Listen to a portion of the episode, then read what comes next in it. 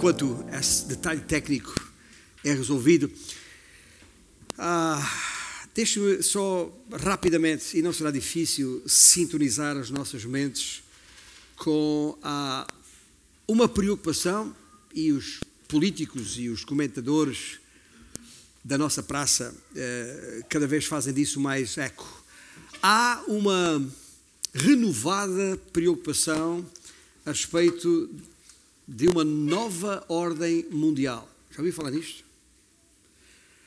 Ah, nestes últimos tempos, e a propósito da invasão da Ucrânia pela Federação Russa, voltou a falar-se nisto. No passado dia 12 de março, eh, uns 16 dias, pouco mais de duas semanas após a invasão, a invasão da Ucrânia pela, pelas tropas russas, o jornal O Público um, publicou um artigo de opinião da autoria de um dos seus redatores principais, o Jorge Almeida Fernandes, o seu ao seu nome, ao seu dono, intitulado A Caminho de uma Nova Ordem Mundial. E desse texto, eu destaco, queria destacar aqui hoje eh, o seguinte, e passo a citá-lo. O desfecho da guerra na Ucrânia ajudará a desempenhar um novo sistema internacional.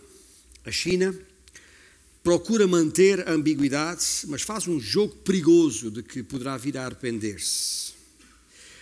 A futura visão da ordem internacional depende largamente do desfecho da guerra na Ucrânia. Muito em breve, as tropas de Putin estarão atascadas na lama da primavera. Lembre-se, isto foi escrito a, 20, a 16 de, de março, dia 12 de março. Têm muito pouco tempo para conquistar as cidades, o que faz prever dias de guerra selvagem.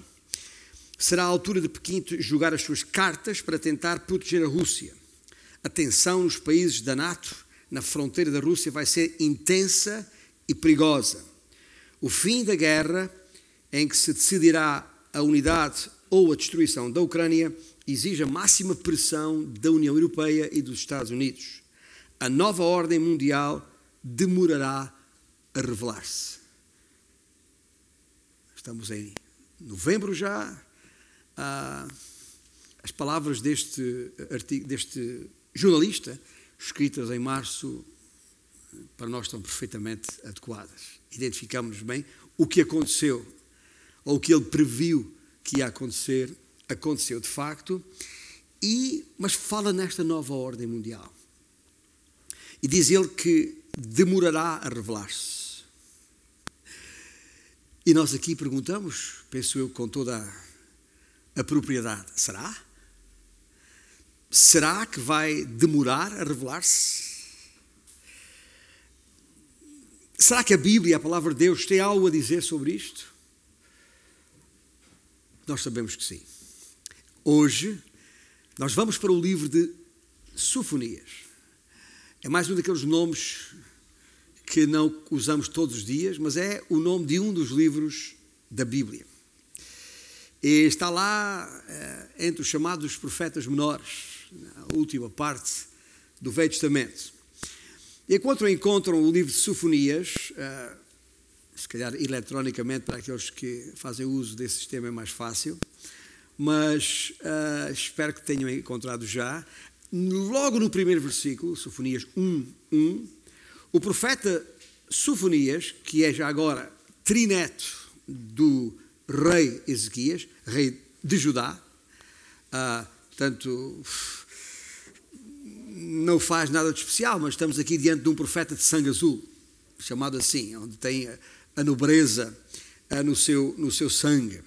Mas, uh, como disse, Sofonias trouxe a palavra do Senhor ao povo durante o reinado do, de um outro rei chamado Josias, que era rei em Judá. Já agora, como temos acompanhado livro após livro, profeta após profeta, eh, sabemos o contexto, temos feito o enquadramento de cada livro e sabemos que Judá, nesta altura, literalmente eh, sobrevivia enquanto reino. Mas eh, a verdade é que este Josias, este tal de rei Josias, reinou em Judá ali entre os anos 637 e 608 antes de Cristo. Ou seja, cerca de 20, 22 anos para ser rigoroso, antes de Jerusalém ter sido saqueada pelos babilônios e os judeus terem sido levados para o cativeiro, que aconteceu, como sabemos, em 586. Ora, tendo em conta que Sofonias, neste seu livro, e que facilmente podem perceber pelo versículo 13 do capítulo 2, faz uma referência à destruição de Nínive, de que falámos a semana passada, a propósito de Naum, uh, dizia eu, faz uma referência à destruição de Nínive uh, e faz uma, uma referência a esse evento ainda no futuro, o que significa que ele escreve antes de 613 ou de 612 antes de Cristo. Pronto, estamos aqui mais ou menos uh, sintonizados no tempo e, e, e, e, no espaço físico. E quero dizer-vos uma coisa a respeito deste Josias, este rei que reinava na altura. Não sei se estamos todos bem familiarizados com a história de Josias, uma história interessante. Aliás, convido-vos a, a, a, a, consultar os livros de, de, de, reis e de crónicas a respeito de, do, deste reinado de Josias. Mas foi no tempo de Josias, enquanto rei, que uh, um dos, o subsacerdote à época, Elias, descobriu no templo o livro da lei. Um livro que estava esquecido, estava desaparecido. E desaparecido havia muito, se calhar como para a vida de muitos entre o povo de Deus, o, o livro, a, a Bíblia anda esquecido por aí. Mas foi descoberto. Um, e, e, e, e, o facto desse livro estar desaparecido havia muito, não é uh, estranho ou uh, faz-nos, ajuda-nos a perceber porque é que o povo de Deus andava tão longe do Senhor, tão desviado do Senhor, tão em, uh, vivendo em maldade como andava. Talvez as duas coisas não estejam dissociadas, eu creio que não estão mesmo. Mas quero dizer-vos que nesta altura, Josias, este rei, ah, tendo percebido, tendo descoberto, tendo redescoberto a palavra do Senhor, iniciou um conjunto alargado de uh, importantes e boas reformas, principalmente na, na, na, vida espiritual do povo. Coisas que poderão parecer sem grande importância, mas que foram, uh, acabaram por ter um grande impacto uh, no povo. Aliás, foi Josias que pôs termo à, à idolatria que graçava entre o povo ali. E foi também Josias que restaurou a celebração da Páscoa, nesta altura. Apenas alguns exemplos de coisas que este rei Josias fez.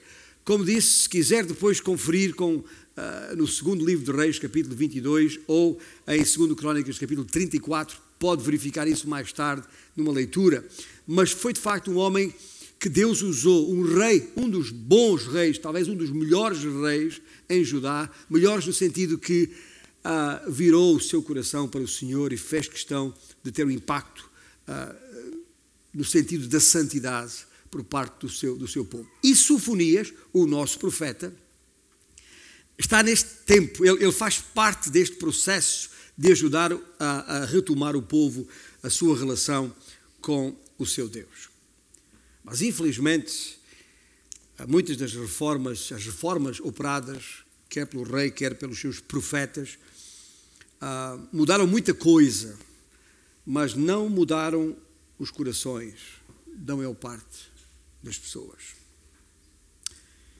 E Jeremias é um daqueles que faz questão de sublinhar isso. Jeremias é um profeta que onde chegaremos uh, de hoje a 15 dias, se o Senhor permitir. Jeremias, aliás, Jeremias é o último dos profetas uh, pré-exílicos de que farei referência, porque ele ainda foi, foi, ainda profetizou mesmo para além da queda de Jerusalém. E, portanto, é o último neste, neste sentido. Mas, para além de Jeremias, Uh, também na 1, que falámos a semana passada, e Abacuque, que falaremos na próxima semana. Atenção, para a semana vamos falar de Abacuque, veja só, esse nome tão bonito que não é sugestão nenhuma para, para ninguém dar nome de filho, este não, uh, espero eu, mas uh, o tal de Abacuque. Estes foram os profetas contemporâneos de Sofonias, esta que estamos a referência agora. Hoje, Sofonias e eu, juntos, vos convidamos a retomar o grande tema,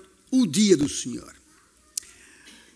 Eu digo retomar, porque lembram-se quando falámos de Obadias, quando falámos de Amós, quando falámos de Isaías e principalmente quando falámos de Joel, ah, já se haviam referido a este, a este tema. Mas é Sofonias que vem destacar ainda com mais vigor o alcance universal deste julgamento. Porque o dia do Senhor é um dia de juízo. E como bem percebemos já, porque temos dito isto, já agora quando, quando falamos do Senhor, eh, se tem uma Bíblia, já abriu a Bíblia lá, mas só para dizer, por exemplo, no versículo 7 do capítulo 1, ele faz uma referência direta dizendo: Cala-te diante do Senhor Deus, porque o dia do Senhor está perto. Lembra-se que eu há bocado perguntei a propósito do, do, do, de uma nova ordem: eh, será que falta muito? Será que falta pouco? Bom, o, o nosso Sofonia já dizia: está perto. Ah, seja lá isso que, o que for, o que queria dizer, mas ele diz: está perto, pois o Senhor preparou o sacrifício e santificou os seus convidados. Interessante esta, esta expressão que Sofonias refere aqui. Uh, preparou o sacrifício e santificou os seus convidados. Deixa, deixa abrir aqui um parênteses de, de fora de Sofonias, trazendo-vos de volta para o Novo Testamento, em Mateus capítulo 21. Lembra-se quando o Senhor Jesus fala daquela história de, de, de, de, de mandou os seus discípulos convidar gente para um banquete? Lembra-se dessa história? E lembra-se como não vieram os primeiros convidados, os ilustres convidados, e depois mandou a segunda vez, e tampouco vieram. E finalmente mandou uh, um terceiro, uma terceira vez os seus chefes chamar qualquer um. Qualquer um. E depois, finalmente, a sala se encheu. Estes convidados estão para além do, do povo de Israel, estão para além dos da sua casa. Estes convidados somos nós todos, gente. Eu olho para esta sala e conhecendo a igreja que o Senhor eh, faz reunir aqui, e tem gente uh, uh, uh, venezuelana, tem gente angolana, tem gente colombiana, tem, tem, tem, tem gente,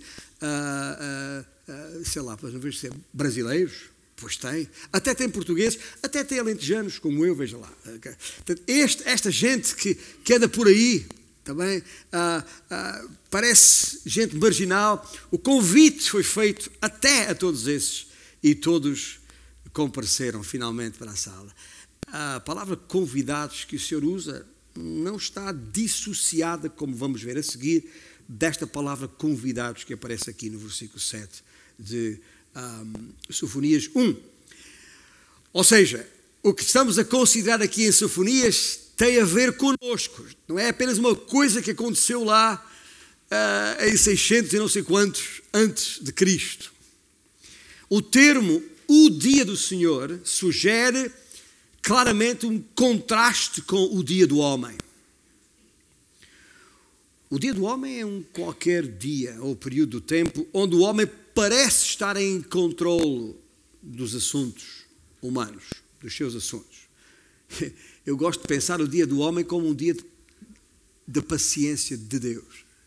Cada dia em que o homem parece estar em controle dos seus assuntos é mais um dia em que a paciência, a longanimidade do Senhor está uh, operante. Mas quando a Bíblia fala no dia do, do Senhor, uh, em, por contraste com o dia do homem, é um qualquer dia ou período de tempo em que Deus está claramente no controle dos assuntos humanos será sempre um dia de juízo e ou de bênção, conforme as Escrituras nos indicam. E já agora, como já vos referi a propósito eh, de outros profetas, este uh, não é, um, ou não sendo um termo exclusivo de Sofonias, é porém o, a mensagem, o tema central do seu livro.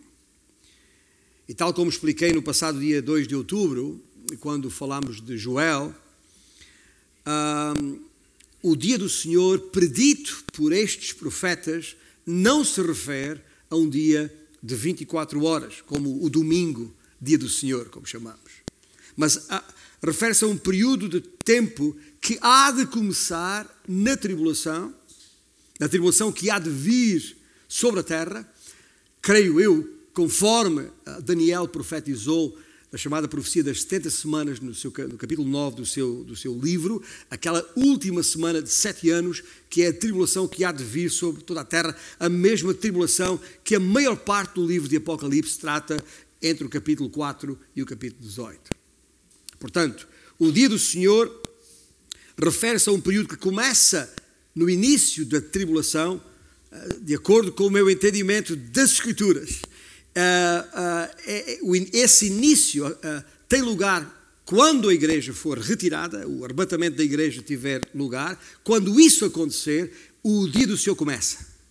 Porque o dia do Senhor é um dia de juízo, ele vai trazer juízo, vai trazer condenação sobre os homens. É a razão principal porque eu creio que não estarei aqui uh, e que a igreja não estará aqui, é porque uh, aqueles que estão em Cristo Jesus, para aqueles que estão em Cristo Jesus, nenhuma condenação há. Porque Cristo já carregou sobre si, como cantámos há pouco, aquilo que nós, na verdade, merecemos. Mas ah, eu paro sempre que penso na cruz e no seu efeito, mas voltando aqui ao conceito do dia do Senhor, que terá o seu início no arrebatamento, no início da grande tribulação, e vai prolongar-se ah, durante até a vinda de Cristo à Terra, ah, para iniciar o seu reino literal aqui, literalmente de mil anos aqui na Terra.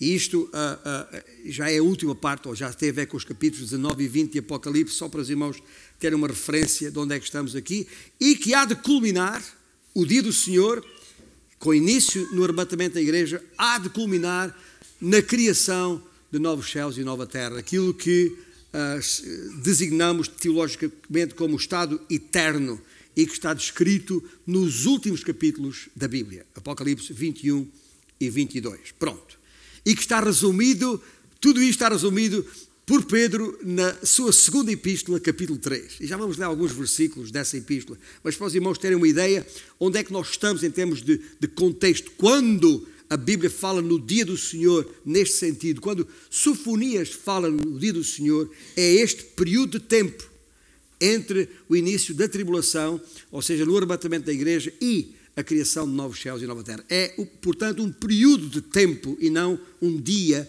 em concreto, como é um domingo como este, a que também chamamos Dia do Senhor. Mas Sofonias usa a expressão o dia do Senhor mais do que qualquer outro, mais do que qualquer outro dos profetas. De alguma maneira, Deus revelou a esta palavra profética, ou revelou a Sofonias esta palavra profética, num tempo em que um, os judeus, como eu disse há pouco, precisavam de acertar a sua vida com o Senhor. O profeta anunciou-lhes que o Senhor traria juízo sobre Judá por causa da sua iniquidade, por causa das suas transgressões. E isso explica, aliás, o tema central, a meu ver, do livro de Sofonias, porque é, é a respeito da consumação da história do mundo. O mundo por aí fala de nova ordem, fala de fim dos tempos, fala de uh, coisas chamadas ou ditas apocalípticas.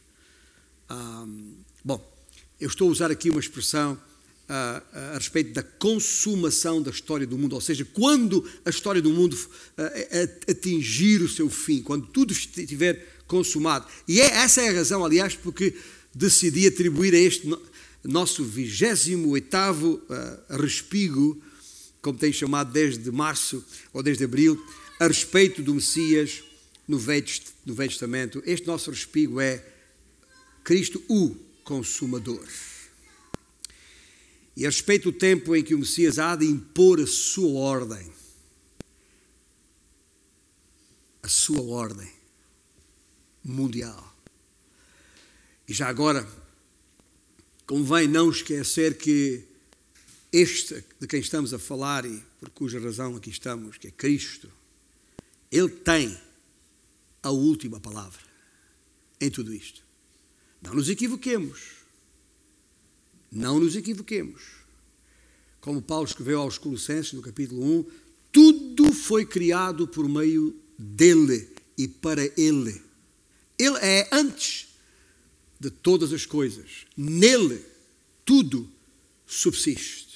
O próprio Jesus, ah, referindo-se a si mesmo lá no capítulo 21 de Apocalipse, versículos 5 e 6, disse: E aquele que está assentado no trono disse, e sabemos quem é que está assentado no trono de Deus, à destra do Pai, no preciso momento em que falamos aqui juntos. É onde Ele está agora, fisicamente. Aquele que está assentado no trono disse: Eis que faço novas todas as coisas. Quer saber onde é que haverá uma nova ordem mundial? Eis que faço novas todas as coisas. Eu sou o Alfa e o Ômega, o princípio e o fim. Quando falamos a respeito do tempo, lembremos-nos destas coisas. Estamos a falar a respeito do tempo em que o juiz consumador iniciará a consumação dos tempos. O juiz consumador há de iniciar a consumação dos tempos. E a, a este respeito, um, o livro de Sofonias revela três coisas que devemos guardar. Revela-nos o coração da coisa em si, o âmago. Revela-nos a sua extensão e revela-nos a sua intenção. Vamos começar por ler em Sofonias, capítulo 1, a partir do versículo 2. Já consideramos o versículo do capítulo do versículo 2. De facto, consumirei todas as coisas sobre a face da terra, diz o Senhor. Versículo 2 e 3. Consumirei os homens e os animais Consumirei as aves do céu e os peixes do mar e, e as ofensas com os perversos. E exterminarei os, os homens sobre a face da terra, diz o Senhor. Estenderei a mão contra Judá e contra todos os habitantes de Jerusalém. Exterminarei deste lugar o resto de Baal, o nome dos ministrantes dos ídolos e seus sacerdotes. Os que sobre os eirados adoram os exércitos do céu e os que adoram ao Senhor e juram por ele e também por Milcom os que deixam de seguir ao Senhor e os que não buscam o Senhor, nem perguntam por Ele. E agora, saltando para o versículo 12: Naquele tempo esquadrinharei a Jerusalém com lanternas e castigarei os homens que estão apegados à borra do vinho e dizem no seu coração: O Senhor não faz bem nem mal. Por isso, serão saqueados os seus bens e assoladas as suas casas, e edificarão as casas, mas não habitarão nelas. Plantarão vinhas, porém não lhes beberão vinho. Está perto, aí está o versículo referido, o grande dia do Senhor. Está perto e muito se apressa. Atenção, diz Sofonias, o dia do Senhor é amargo e nele clama até o homem poderoso. Aquele dia é de indignação é dia de angústia e dia de alvoroço e desolação.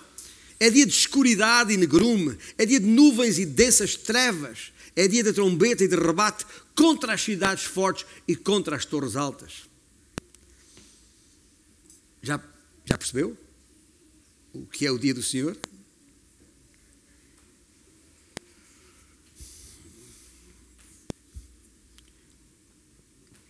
Eu acho que Bastou ler os versículos 2 e 3 para perceber o, o coração, o âmago, a substância do dia do Senhor. Deus visitará a terra para um ajuste de contas, direto e inequívoco. Portanto, quando falo aqui em prestação de ajuste de contas, não estou a falar naquele sentido geral e administrativo em que alguém é chamado para prestar contas sejam financeiras ou outras. Mas estou a falar num sentido mais restrito de que vos falei já no passado domingo, a saber, o executar vingança, a vingança do Senhor sobre a humanidade, através de um julgamento uh, cataclísmico. Cataclísmico. E é isso que os versículos 14, 15 e 16 deste capítulo 1 das Sofonias falam. Quando as pessoas estiverem, na maior parte das, das pessoas, nas suas indiferenças, não querendo saber de Deus para nada, o Senhor vai, que é mais ou menos como as pessoas estão agora, o Senhor vai irromper pela história da humanidade adentro, de maneira enérgica e necessariamente sobrenatural. E quando o fizer, vem para julgar. A descrição que Pedro, há pouco referi Pedro, a descrição que Pedro faz do dia do Senhor, lá em 2 Pedro 3, se quiser, uh, sem, perder o, o, sem perder sofonias, mas se quiser abrirem em 2 Pedro 3, capítulo 1, e convém ler, porque é um texto notavelmente semelhante a este de Sofonias que estamos a considerar. Pedro escreveu isto: Amados, capítulo 3 da segunda epístola. Esta é agora a segunda epístola que vos escrevo. Em ambas, procuro despertar com lembranças a vossa mente esclarecida, para que vos recordeis das palavras que anteriormente foram ditas pelos santos profetas, como uh, Naum e como uh, Sofonias, que estamos a ler agora. E Pedro continua dizendo: Bem como do mandamento do Senhor e Salvador, ensinado pelos vossos apóstolos, tendo em conta, antes de tudo, que nos últimos dias virão escarnecedores com os seus escárnios, andando segundo as próprias paixões e dizendo: Ha! Onde está a promessa da sua vinda? Parece Sofonias a falar. É? Porque desde que os pais dormiram, todas as coisas permanecem como desde o princípio da criação. Porque, continua Pedro, deliberadamente esquecem que de longo tempo houve céus bem como terra, a qual surgiu da água e através da água pela palavra de Deus, pela qual veio aparecer o mundo daquele tempo afogado em água. Lembra-se de Noé? Ora, os céus que agora existem e a terra pela mesma palavra, têm sido entesourados para fogo, estando reservados para o dia do juízo e destruição dos homens ímpios. Há, todavia, uma coisa, amados, eh, diz Pedro, a nós, aqui hoje. Há, todavia, uma coisa que não deveis esquecer: que para o Senhor, um dia é como mil anos. E mil anos como um dia. Não nos admiremos, pois, digo eu, de Sofonias dizer está perto. Não nos admiremos, pois, de tantos profetas já terem usado tantas vezes e no Novo Testamento o próprio Jesus usou nos últimos dias, nos últimos tempos. Tal como foi nos dias de Noé, assim será tal como foi nos dias de Ló, assim será. Lembra-se destes textos? Não retarda, continua Pedro, não retarda o Senhor a sua promessa como alguns a julgam demorada. Pelo contrário, Ele é longânimo para convosco. Lembra-se de falar há pouco na paciência do Senhor nestes que são dias do homem? Ele é longânimo para convosco, não querendo que nenhum pereça, senão que todos cheguem ao arrependimento. E depois Pedro diz isto: virá, entretanto, como o ladrão, o dia do Senhor. O dia do Senhor virá então como ladrão. E percebemos o que isto quer dizer. O, o virá sem aviso prévio, não é? Ah, já, já, já alguém foi assaltado? Deixa eu ver a sua mão. Já alguém foi. Lá em casa. E quando isso aconteceu, você pode dizer, o, o, o ladrão, pelo menos umas horas antes, enviou uma cartinha a dizer, prepare-se porque eu vou. o ladrão não faz isso, ladrão não, não há aviso prévio. Essa é a razão porque uh, Pedro diz aqui que Jesus virá como ladrão, não é que Jesus seja um ladrão, obviamente, virá como ladrão. O dia do Senhor virá como ladrão. Por isso é que nós cremos que é iminente, a palavra técnica, iminente, quer dizer, pode acontecer a qualquer momento. Podemos nem acabar este culto e aqueles que são do Senhor serão arrebatados, por isso significa que o Senhor, o dia do Senhor chegou. Aliás, Jesus mesmo, no, naquilo que eu designo por o sermão do Olival, lá em, em Mateus 24, eh, Jesus mesmo diz o que no versículo 36, ninguém sabe o dia nem a hora.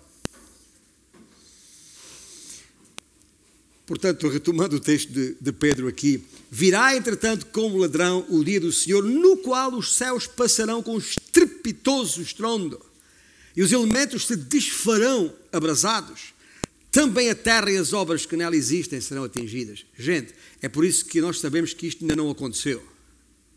Porque a terra ainda está mais ou menos. Mais ou menos. O que no seu tempo os dois profetas, Sofonias, lá em 600 e tal, antes de Cristo, ou Pedro no primeiro século, o que eles disseram que as pessoas diriam é exatamente o que as pessoas disseram e continuam a dizer hoje. Não é isso que nós temos ouvido? As pessoas falam com sarcasmo, ah e tal, esquece lá isso, alguma vez. Alguma vez Deus intervirá assim no mundo? Deus quer lá saber. Não é assim que as pessoas falam em fora? Mas essa é a grande afirmação do livro de Sofonias, que num futuro iminente, ou seja, a qualquer momento, Deus assim fará. Pode ser hoje.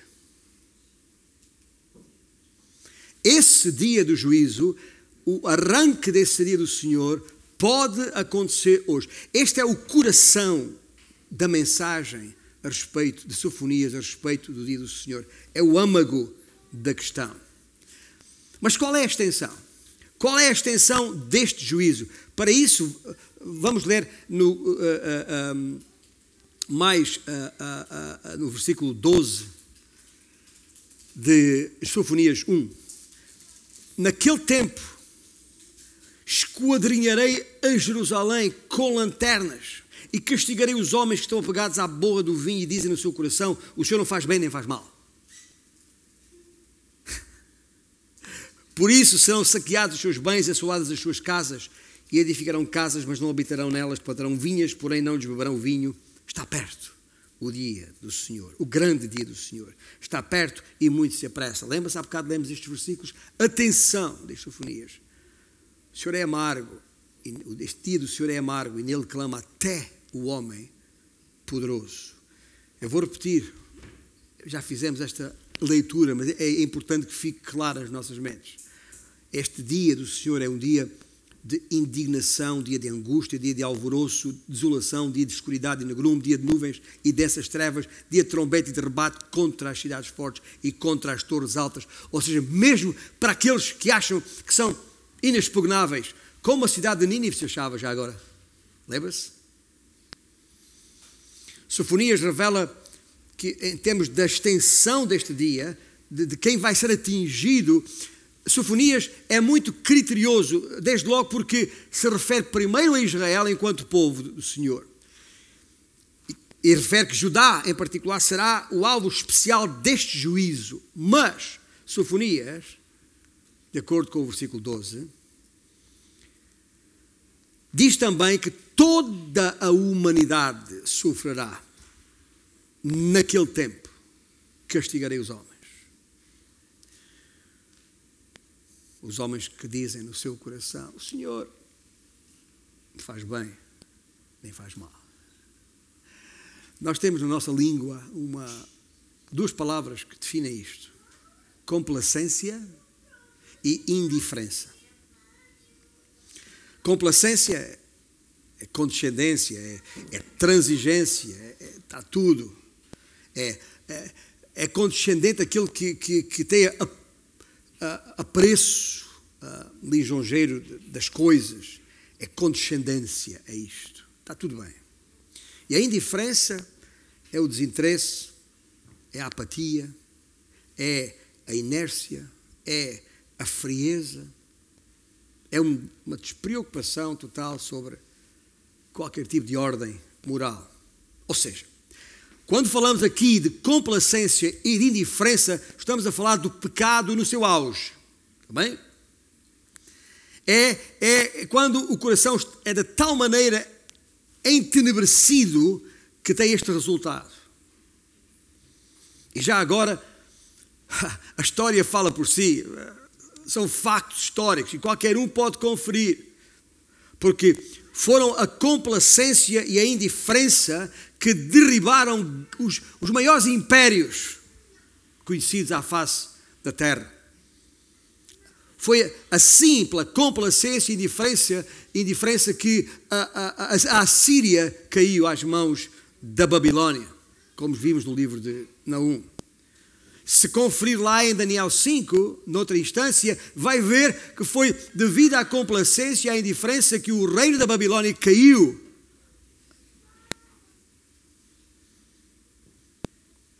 Vai ver os, eu não vou falar em todos os impérios, os gregos, mas os, os romanos.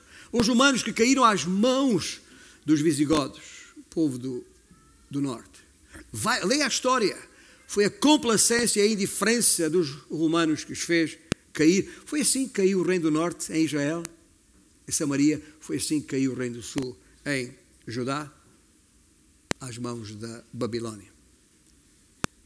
A razão porque, de acordo com o seu capítulo 2, que não vamos ler agora, de Sofonias, Sofonias anuncia juízo que também virá sobre as nações vizinhas de Judá. Leia com, com atenção em casa depois. Mas virá juízo sobre os filisteus situados a, a, a oeste. Virá juízo sobre Moab e Amon situados a leste. Leste, ali a norte. Eu sei que estão, estão, os irmãos estão virados para o nascer do sol, só, só para saber é isso. Eu estou virado para o pôr do sol. Só que aqui não dá para perceber isso. Mas o, o, o, Sofonias diz que virá juízo sobre as, as nações a, a, a leste, referindo-se aos filisteus. Virá juízo sobre as nações a oeste, referindo-se a Moab e a Amon. Virá juízo sobre as nações a sul, os etíopes referidos ali. Virá uh, juízo sobre os, os povos a norte, referidos ali como a Síria. Ou seja, de norte a sul, de leste a oeste, todas as nações serão atingidas por este juízo. Portanto, não há nenhuma dúvida sobre a extensão deste dia de juízo. E o espírito que causa estas condições que eu referi, complacência e indiferença, sabe qual é o espírito? É um espírito de menosprezo por Deus e pela Sua palavra. Deus quer lá saber. Deus não faz bem nem mal. É este espírito que causa a complacência e indiferença que faz cair os homens. Como por isso é que o, o, o Sofonia escreveu lá no capítulo 3, nos primeiros versículos: Ai, ai da cidade opressora, da rebelde e manchada. Não atende a ninguém, não aceita disciplina, não confia no Senhor, nem se aproxima do seu Deus. Escreveu Sofonias. É um espírito assim que conduz os líderes desses povos a esquecerem que o seu papel, de, a razão por que Deus os constituiu é para serem servos, é para servirem o seu povo. Mas ao invés, o que é que fizeram? Tornaram-se abusadores das suas gentes para proveito próprio. O que é que há de novo no que se passa no mundo hoje? Nada. E é por isso que, logo a seguir, nos versículos 3 e 4 de Sofonias 3, ele diz: Os seus príncipes são leões rugidores no meio dela, os seus juízes são lobos do cair da noite, que não deixam os ossos para serem ruídos no dia seguinte. Exploram, subjugam o povo até ao tutano, como se costuma dizer. Os seus profetas são levianos, homens pérfidos. Os seus sacerdotes profanam o santuário e violam a lei. Semana passada eu disse-vos que não gastava muito, muito tempo nem dinheiro para ver filmes de terror, porque não gosto. Também não, não gasto muito do meu tempo a ver, a ver filmes de ficção científica. Também não gosto muito. Mas ler sofonias é de alguma maneira como ver um filme de ficção científica. Leia com atenção. É como se estivesse a falar de um desastre nuclear cuja devastação nada mais deixa do que uma paisagem estéril, deserta, árida, sem vida, sem flores, sem frutos, sem beleza. Já vi filmes sobre depois do, do impacto do bomba nuclear. Não admira que os, que os povos do mundo voltem a estremecer de pavor quando agora os políticos voltam a falar de bombas sujas, é nucleares e químicas, armas nucleares e químicas. O povo fica, fica, fica, fica preocupado. Mas qual é a causa de tão horrível situação? A razão reside precisamente no vasto número de pessoas complacentes e indiferentes que continuam a desprezar e a ignorar o Senhor Deus. Não obedecem à voz de Deus, não querem saber da correção de Deus, não confiam no Senhor em coisa nenhuma e antes se afastam dele para o mais longe possível. São materialistas as pessoas, egocêntricas, luxuriosas e alheias aos, aos perigos inerentes. Então, nesse contexto, Deus entra em cena e transforma em caos a complacência dos homens. Desorganiza a sua ordem de vida e pune a sua indiferença. E tudo o que vai restar não passará de um deserto árido. Percebemos o coração do dia do Senhor, percebemos, percebemos a sua extensão, mas não podemos terminar sem considerar a sua intenção.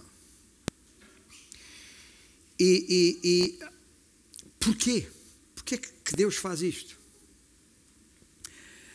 E recorrendo aos versículos que estão logo a seguir neste capítulo 3, versículo 5, onde se lê que o Senhor é justo no meio dele.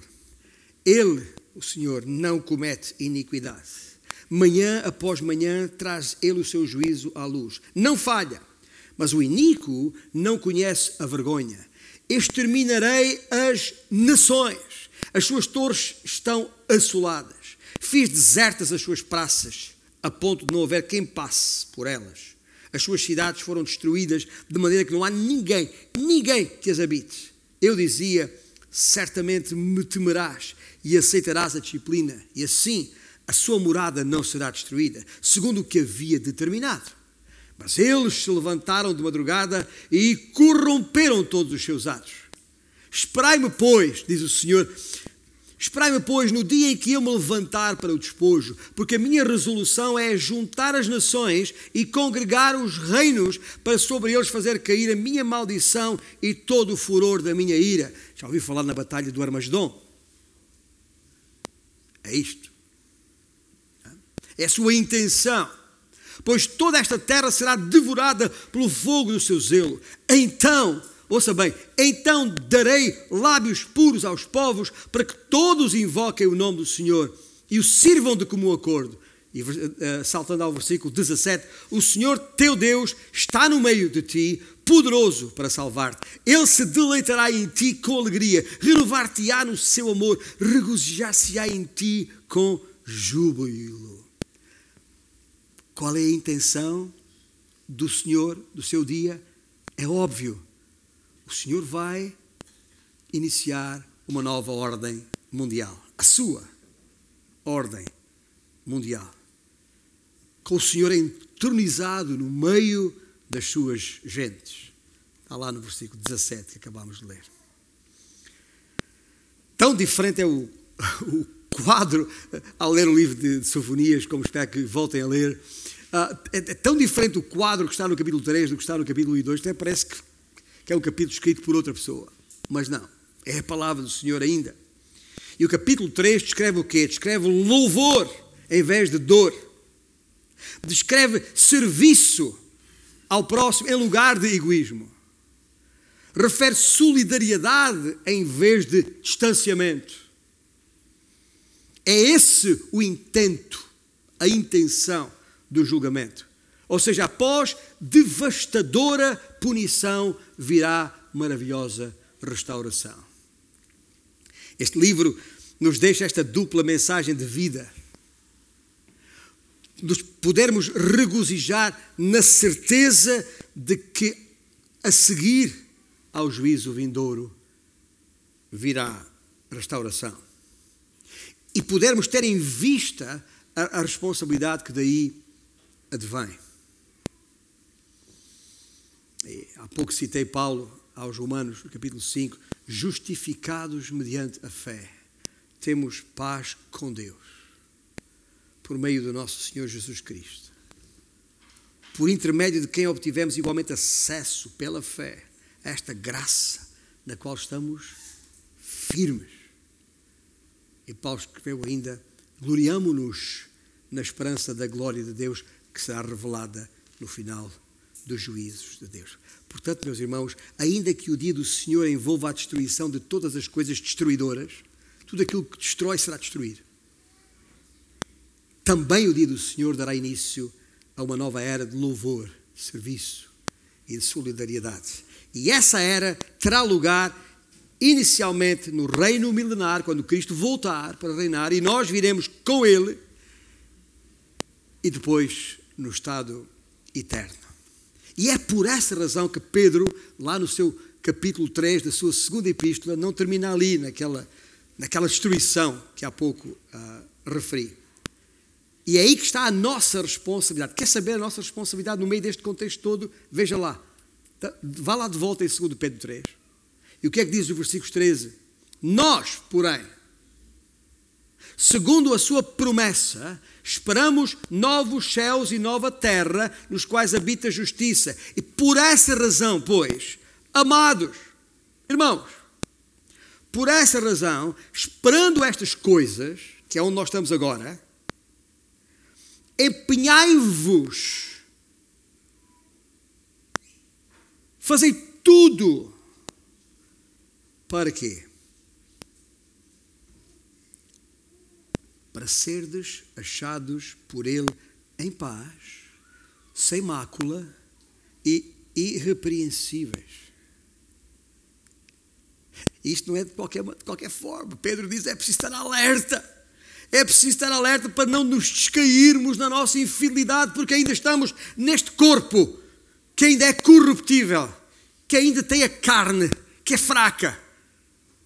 Por isso, precisamos estar alerta para que não suceda, escreveu Pedro ainda no versículo 17, para que não suceda que arrastados pelo erro desses insubordinados, quem são esses insubordinados? Os tais complacentes e indiferentes que falámos há pouco, para que, que arrastados pelo erro desses insubordinados, descaiais da vossa própria firmeza. Escuta, complacência e indiferença caracteriza os incrédulos, caracteriza os de fora não pode caracterizar os domésticos da fé, não nos pode caracterizar a nós de maneira nenhuma. De maneira nenhuma. E por isso é que vem essa última palavra de, de Pedro nesses versículos, para que possamos crescer na graça e no conhecimento de nosso Senhor e Salvador Jesus Cristo. Ou seja, é um viver de regozijo, apesar de. Mas é um viver de responsabilidade.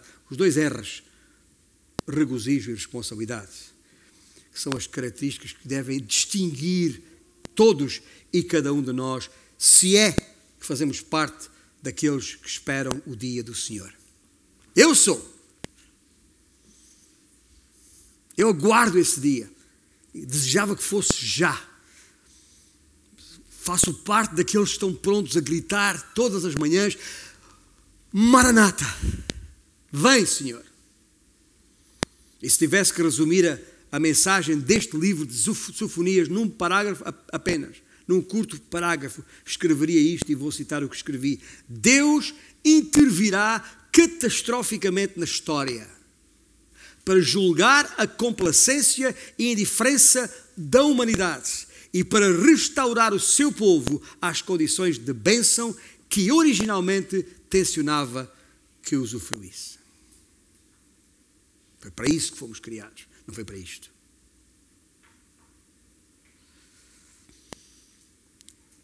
E como exortação final, direi: o grande dia do Senhor está perto e se aproxima rapidamente.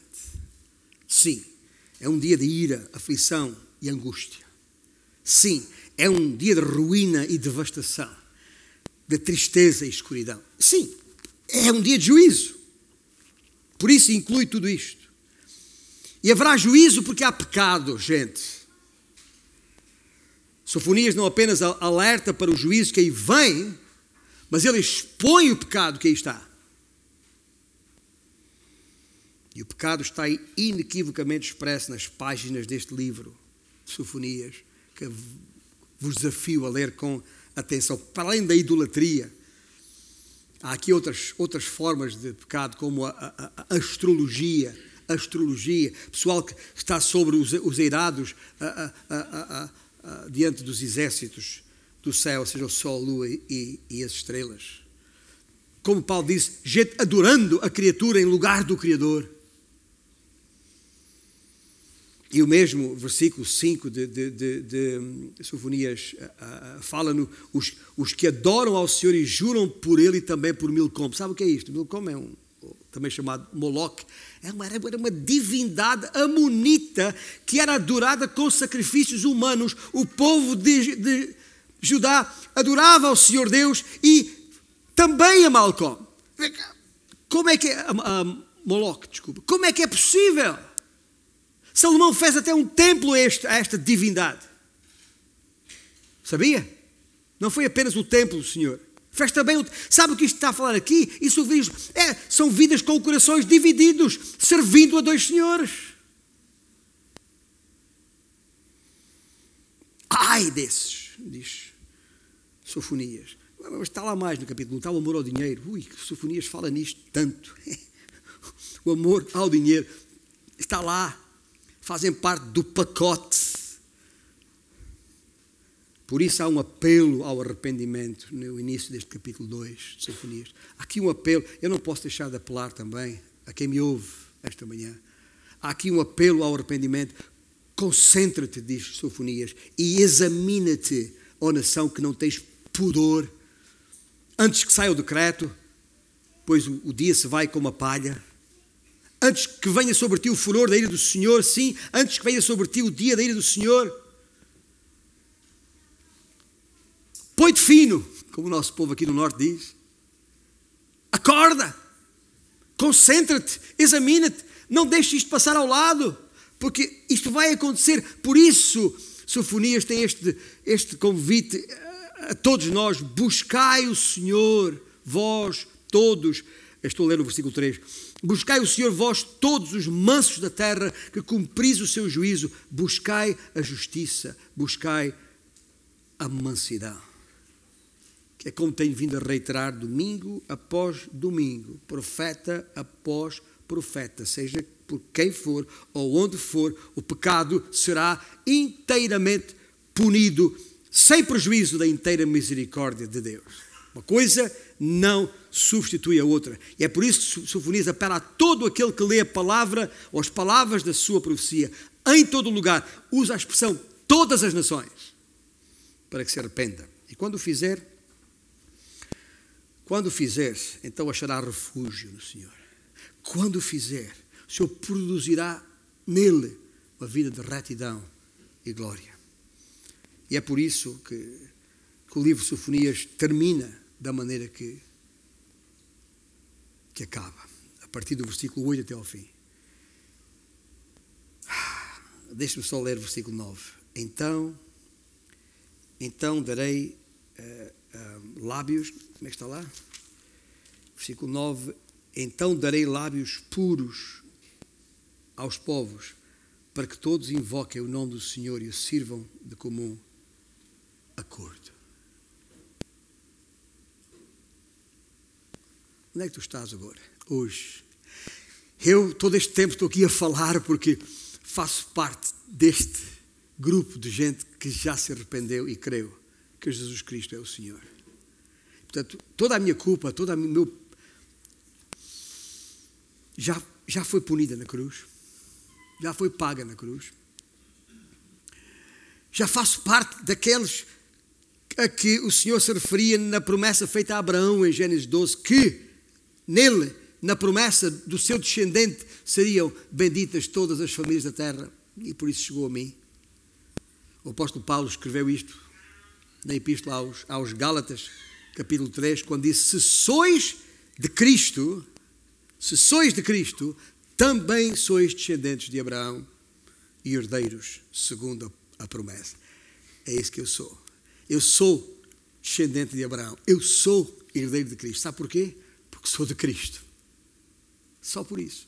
Porque a mim mesmo não tem qualquer merecimento, qualquer mérito, qualquer condição. Zero. Bem, se eu dependesse de mim, tudo estaria no inferno. Garantido.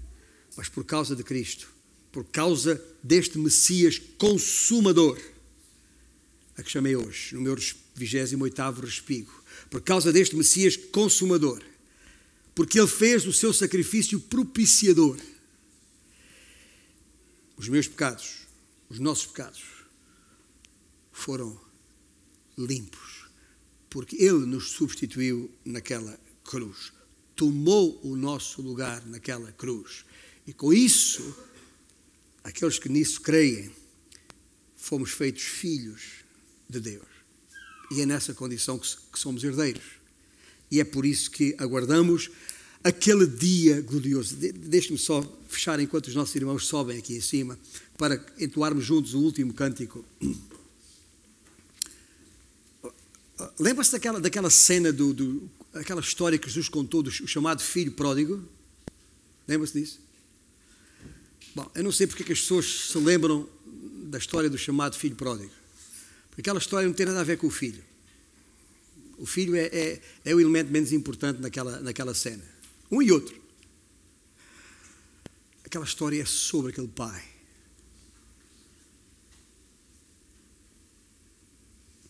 Que nos faz pensar neste pai celestial que nós temos. Aquele pai que, quando o filho arrependido chega, dizendo: Não merece coisa nenhuma faz-me como um dos teus serventes aí. Porque pequei contra ti. O que é que o, senhor, que é que o pai fez? Chamou-te à sua casa para organizarem uma grande festa. Vestiu o seu filho da melhor roupa, calçou com as melhores sandálias, colocou nele o seu anel. Mata aí o novilho cevado. Porquê? meu filho estava perdido e agora não está mais. É este amor do Pai. É este Deus maravilhoso que nós temos. Que eu espero que profecias como sofonias, ao falar no dia do Senhor, se lembre. Sim, o Senhor é juiz também. Ele vai consumar este estado de coisas como fez antes, com Noé. Fará e vai criar novos céus e nova terra. Nele habitarão aqueles que reconhecerem que Jesus Cristo é o Senhor e Salvador. Jesus, o Senhor Deus, também quer criar uma nova vida em ti, agora, enquanto é tempo. Vamos ficar de pé.